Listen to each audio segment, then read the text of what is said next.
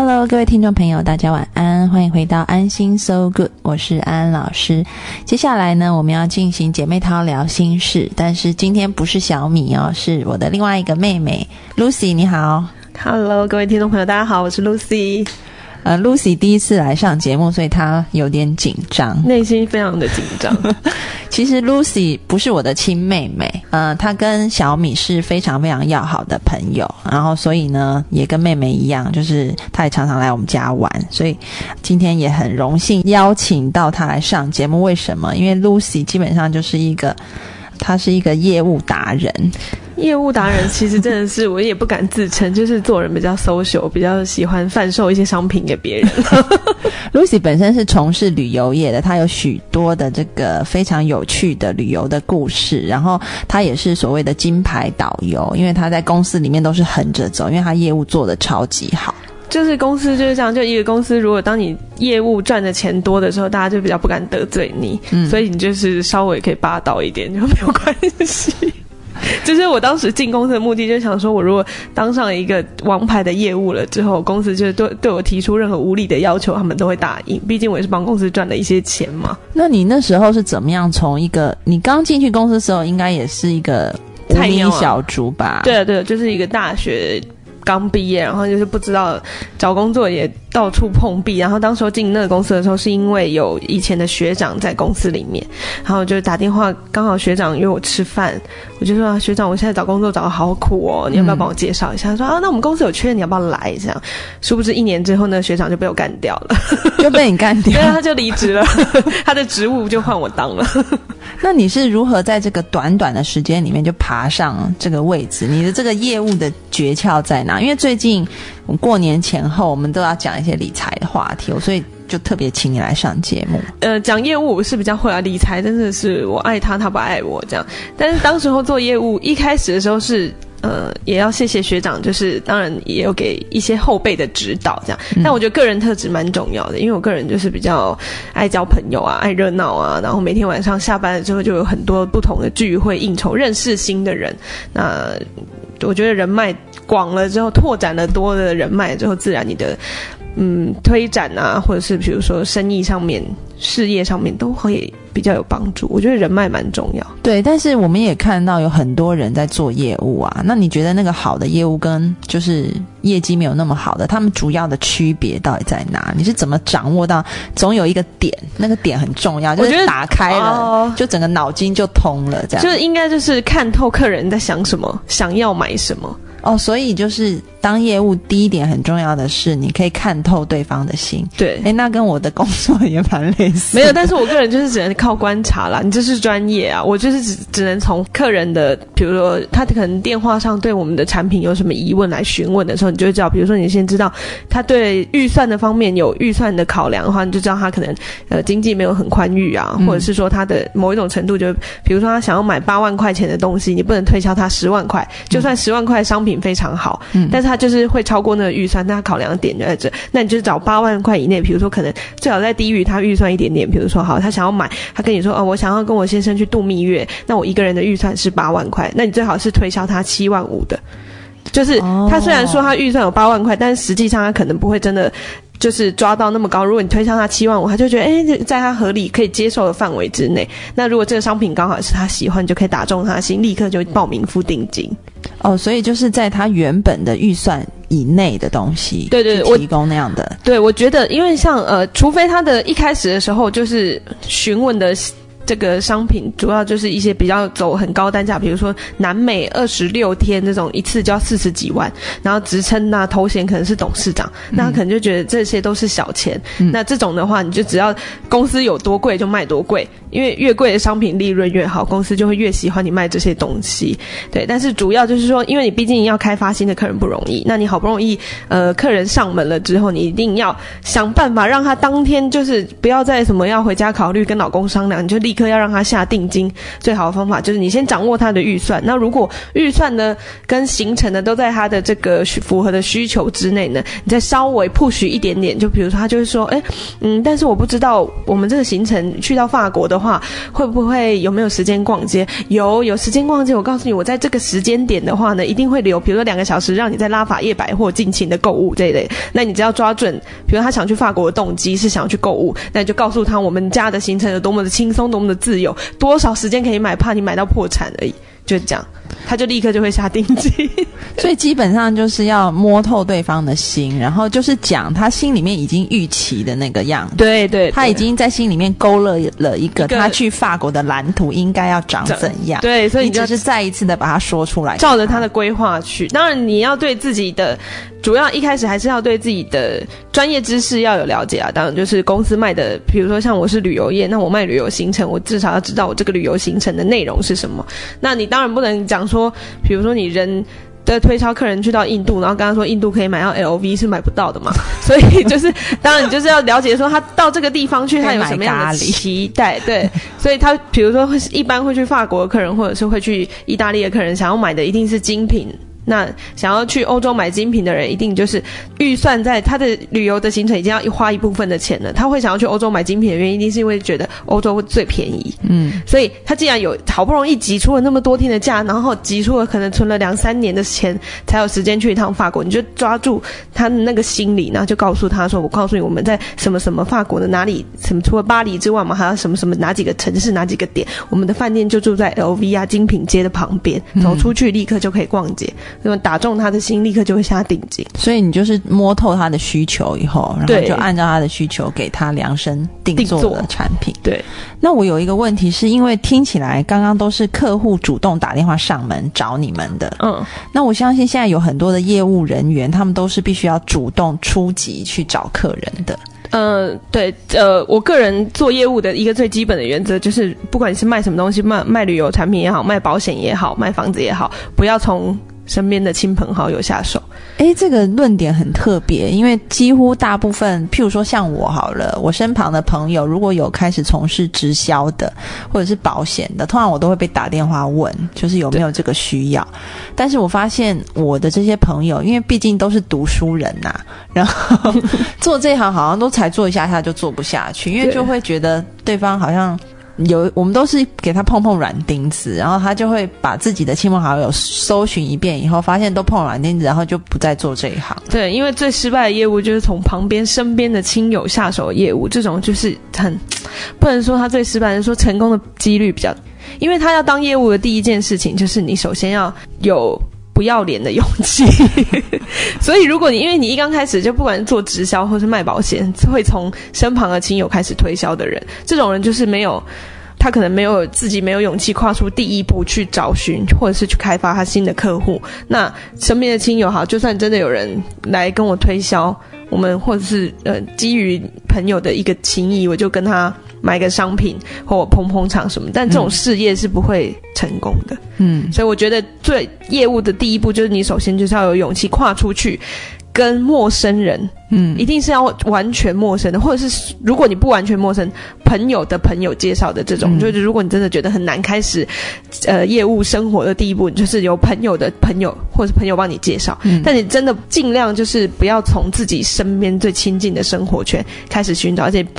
这样子的人，除了生意不会成功之外，还会把朋友都得罪光，就是到后来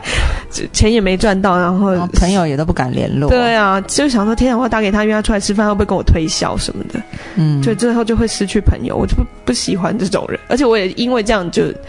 差不多也封锁了几个 同学。理解。我们先进一首歌，待会回来继续跟 Lucy 聊她的业务经验谈。我们进一首田馥甄的《渺小》，待会回来。最繁华的城市为何带来最寂寞的北极熊？最纯洁的孩子如何走过最肮脏的垃圾场？最混乱的回忆，想起最专注的一刹那，最吵闹的是。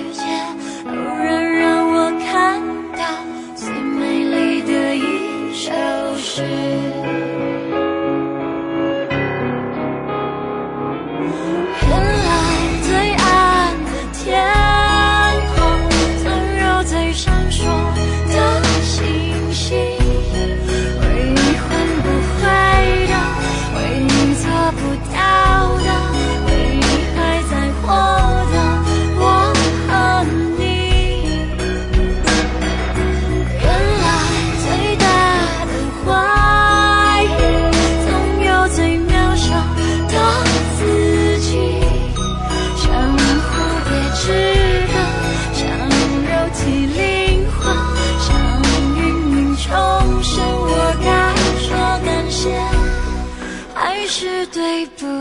起？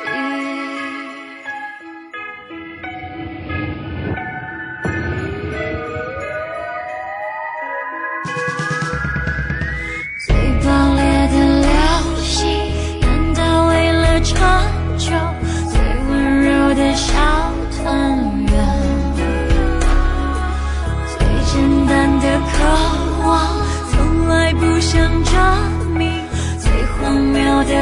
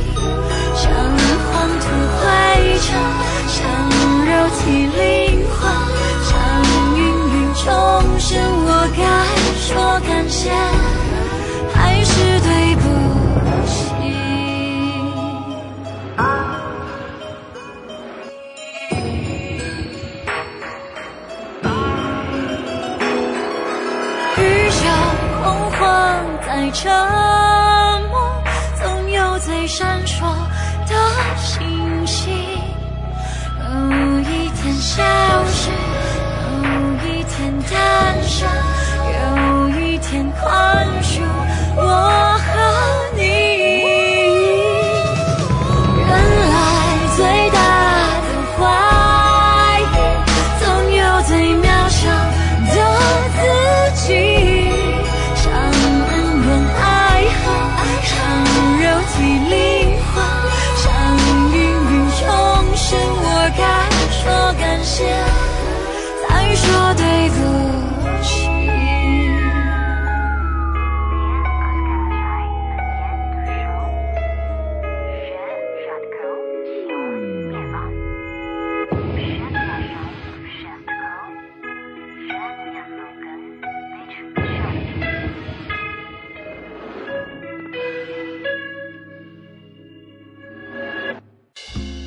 Hello，各位听众朋友，晚安，欢迎回到安心 So Good，我是安安老师。嗯，我们今天的姐妹淘聊心事呢，要邀请到我另外一个妹妹，不是我的亲妹妹，但是她是我妹妹的好朋友，也我们情同姐妹的 Lucy。Hello，各位听众朋友，大家好，我是 Lucy。嗯，Lucy 是一个业务达人。我们说过这一季的节目，我们要讲多一点跟这个理财有关的东西，所以邀请到 Lucy 来上节目。那 Lucy 刚刚在前一段节目里面有提到，就是说你在卖东西时候不要从亲朋好友下手。对，千万不要，因为卖呃业务的最需要的一个特质就是你真的是要有勇气，然后要去认识新的人，最好是完全陌生的人，因为这些人才会是你未来的生意的来源。不管你是从事哪个行业，就算我是旅游业，但是可能我以后想要改行去卖别的东西的时候，嗯做其他的生意的时候，这些累积的人脉就会成为你以后的资产，就是他是会跟着你，别人抢不走了。嗯所以我觉得业务最需要的特质就是你要有勇气跟陌生人聊天，或者是说主动去认识新朋友。嗯，那如果你自己平常就是跟朋友已经没什么话聊，吃饭的时候会就要低头，只会低头玩手机，然后成为一个据点王的话，那我建议你就是现在如果做别的工作。对转行吧，好不好？会有其他的更适合你的内勤之类的职务。那我觉得还有，我有听过一些业务有说过，就说你自己一定要也很热爱你的产品。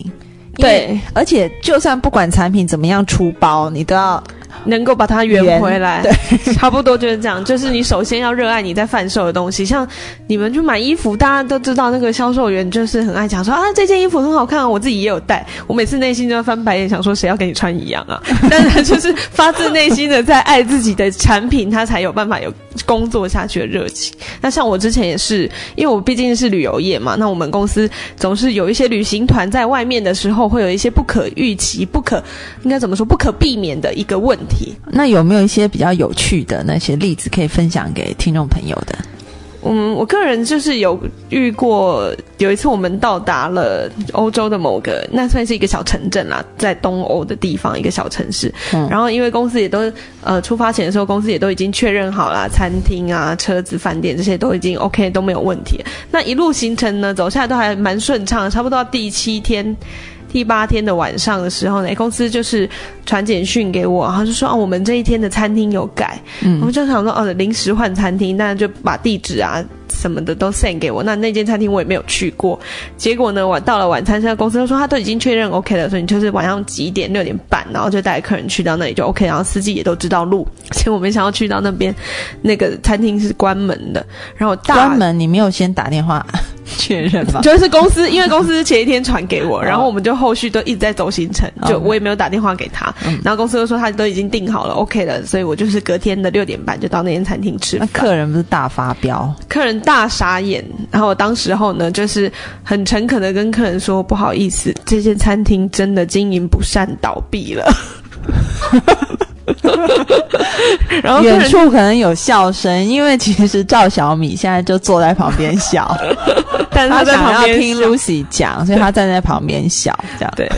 然后客人，我觉得立刻当下的反应就是跟客人讲说，那因为餐厅倒闭了，那没办法，他经营不善，我们要同情老板，他也不愿意。这间餐厅其实他们代代相传，已经开了三四十年了，但是因为真的欧洲的景气经济状况太糟糕了，所以已经一般很少有家庭会上馆子吃饭，大家都是大部分还是会在家里面煮饭，所以他经营不善就倒闭了。那虽然我们已有已经付给他的钱也要不回来了，你说我们公司是不是很可怜？然后同那个客人 就会觉得说，哦，真的你们钱已经付给他？我说对啊，我们订好餐的时候钱就已经付给他们了什么的，所以他也把我们的钱都捐款而逃了。然后客人本来有点生气，立刻就说：“天啊！”就是转而，因为我也是受害者，对，他就也就同情我。然后我们就说：“那你大家还是要吃饭，不如我们今天难得来到这个地方呢，刚好附近的话呢，有一些市集，就有点像夜市这样子。那大家呢就自己去觅食找东西吃。那没关系，如果你不会讲英文的话呢，也没关系，你就跟他比，就看哪个那种面包啊，或者是路边摊的那种三明治，然后用手指一指，然后这样卖给你就好了。这样，然后那一天就化解这个危机。我回到家，回到饭店之后，就跟公司回报说，那个餐厅是关门的。所以基本上业务就是需要一些直白一点，就是骗子的技巧要很足够，就是要连自己都骗啊！骗人的最高境界就是要连自己都骗。我们衷心的热爱我们公司的行程，热爱我们公司所有的商品。所以就是公司还有商品永远是对的。，对公司，当然公司没有再跟他确认，也是我们公司的问题啊。但是他临时倒闭了，我们也没办法，因为他后来就是真的倒闭喽。我没有在跟你开玩笑，真的吗 是真的倒闭了。后来后来就是我们后面的集团的旅行团，就是当然没有在订那间餐厅了，可是就请呃公司的人再过去餐厅看，从来再也没开过了。哦，所以因为你的念力，还有 对整整团的念力，因为整团的都觉得倒闭了，这一间公司要这个这个餐餐厅要倒闭对所以它就倒闭。他就真的倒闭。所以各位听众朋友，你们知道念力是很强，特别是集体的念力，这种事情不要常常用。集体的念力真的还蛮恐怖，而且那一天我本来还很慌张，后来回去。呃，回到整个行程结束之后，回到台湾，客人反而对那一天印象很深刻，而没有客诉，还大大的称赞了我一番，这样，就说觉得你是一个很有慈悲心的人嘛。然后就觉得我们非常的这个处理的很好，随机应变的很好，啊餐厅倒闭也不能怪我们公司啊什么之类的，哦这样，客人通通都非常可以体谅。他真的倒闭了，我也不愿意，他经营不善不是我的问题。那有没有一些除了就是所谓骗的技巧，有有没有可以用其他的技巧来就是弥补这个商品的缺失呢？有没有你有这样的例子的？嗯，我觉得应该不是骗的技巧，应该说业务的话术蛮重要。对，比如说客人会问说，那呃，我们住的这个行程里面的饭店住的怎么样啊？那如果你如果像有一些行程总是会比较便宜一点，有一些价格上的考量，那行程那饭店可能就不是住在五星级呀、或者是因为台湾客人很喜欢很追求五星级这件事情。嗯嗯其实有的时候新盖的四星级的饭店，不见得会比那些五星级的饭店还要差。嗯，那但是台湾客人就是会追求这件事情，所以那我们就会用另一种方法把它带过去。比如说，我跟你说，我这个饭店虽然它不是整个镇上，不是整个城市里面最豪华的，但它也是数一数二有名的哦。嗯啊，为什么有名呢？因为它非常的有历史的这个意义啊，历史。这像布拉格的城区内的建筑物，动不动都三四百年。这间饭店已经盖了，在这里矗立了一百多年呢。嗯一百多年的饭店，你在台湾有看过吗？没有。那你是不是来到这个地方应该要体验一下？嗯，就大概这一类的业务话术了，那其实就是酒嘛。所以其实就是帮助客人可以看到这个商品另外一层的美好。美好，对，就是我们不要说它。不能直接地说它就是旧的饭店，那你只能说是另外去体验一下不同的中世纪的风情，嗯嗯，差不多就是这个意思。我们又转个弯想，就是世界会更美好。其实就是业务基本上就是像。之前市面上有一本很红的书，叫做《就是失控的正面思考》，对，都是用正面的眼光看世界。就所有的，东西都是要用正面的眼光来看待，就是尤其是当你面对客户的时候，嗯，那当然你也不必须要给自己很多的心理建设，因为你首先真的是要有办法说服自己，才有办法说服客人。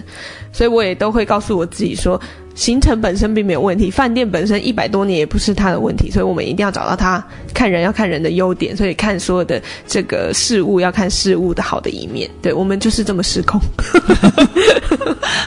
对，因为我发现呢、你刚刚讲到一点，你说什么骗人先骗自己，对。这一句话真的就是我也很认同，因为我看不管是所谓的金牌业务也好，或者是说我们不要说业务好了，市面上有很多成功的企业家，其实基本上他们真的是打心里去认同他们的理念，认同他们的产品，认同他们的技术，即便是。万人都是阻挡在那里，然后都都告诉你说这个不可能，然后但是他就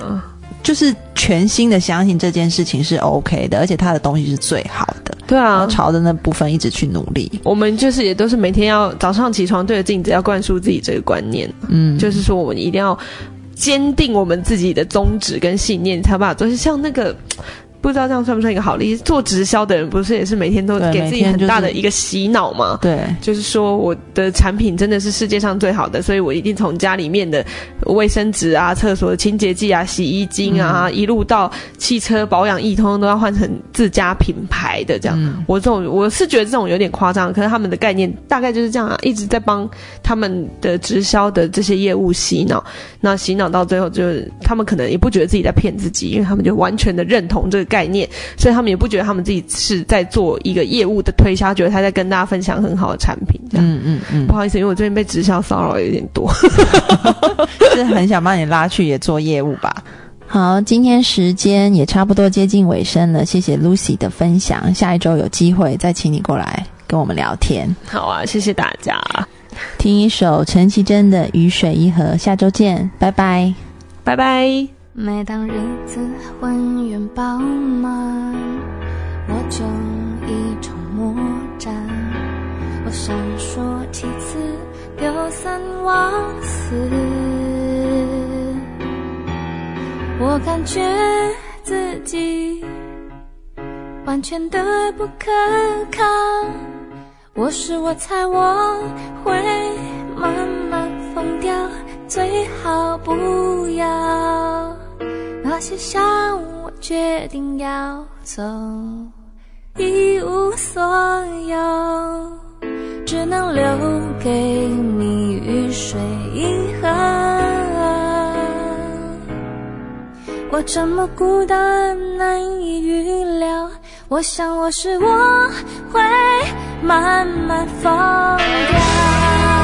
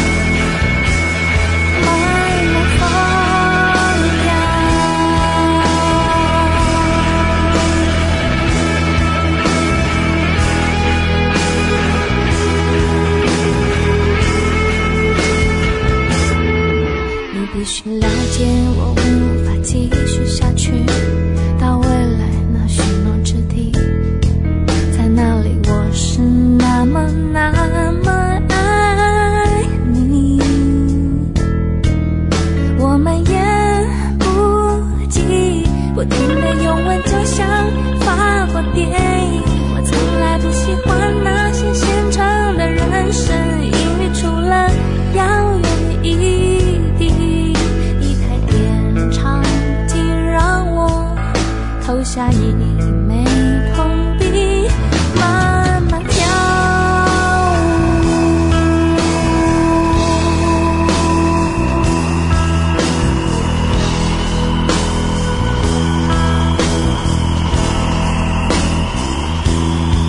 即使在最值得一提的下午，对于告别，我还是显得粗鲁。我在琴弦上。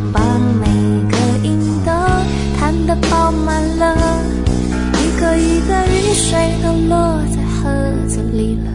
一颗一颗雨水都落在盒子里了。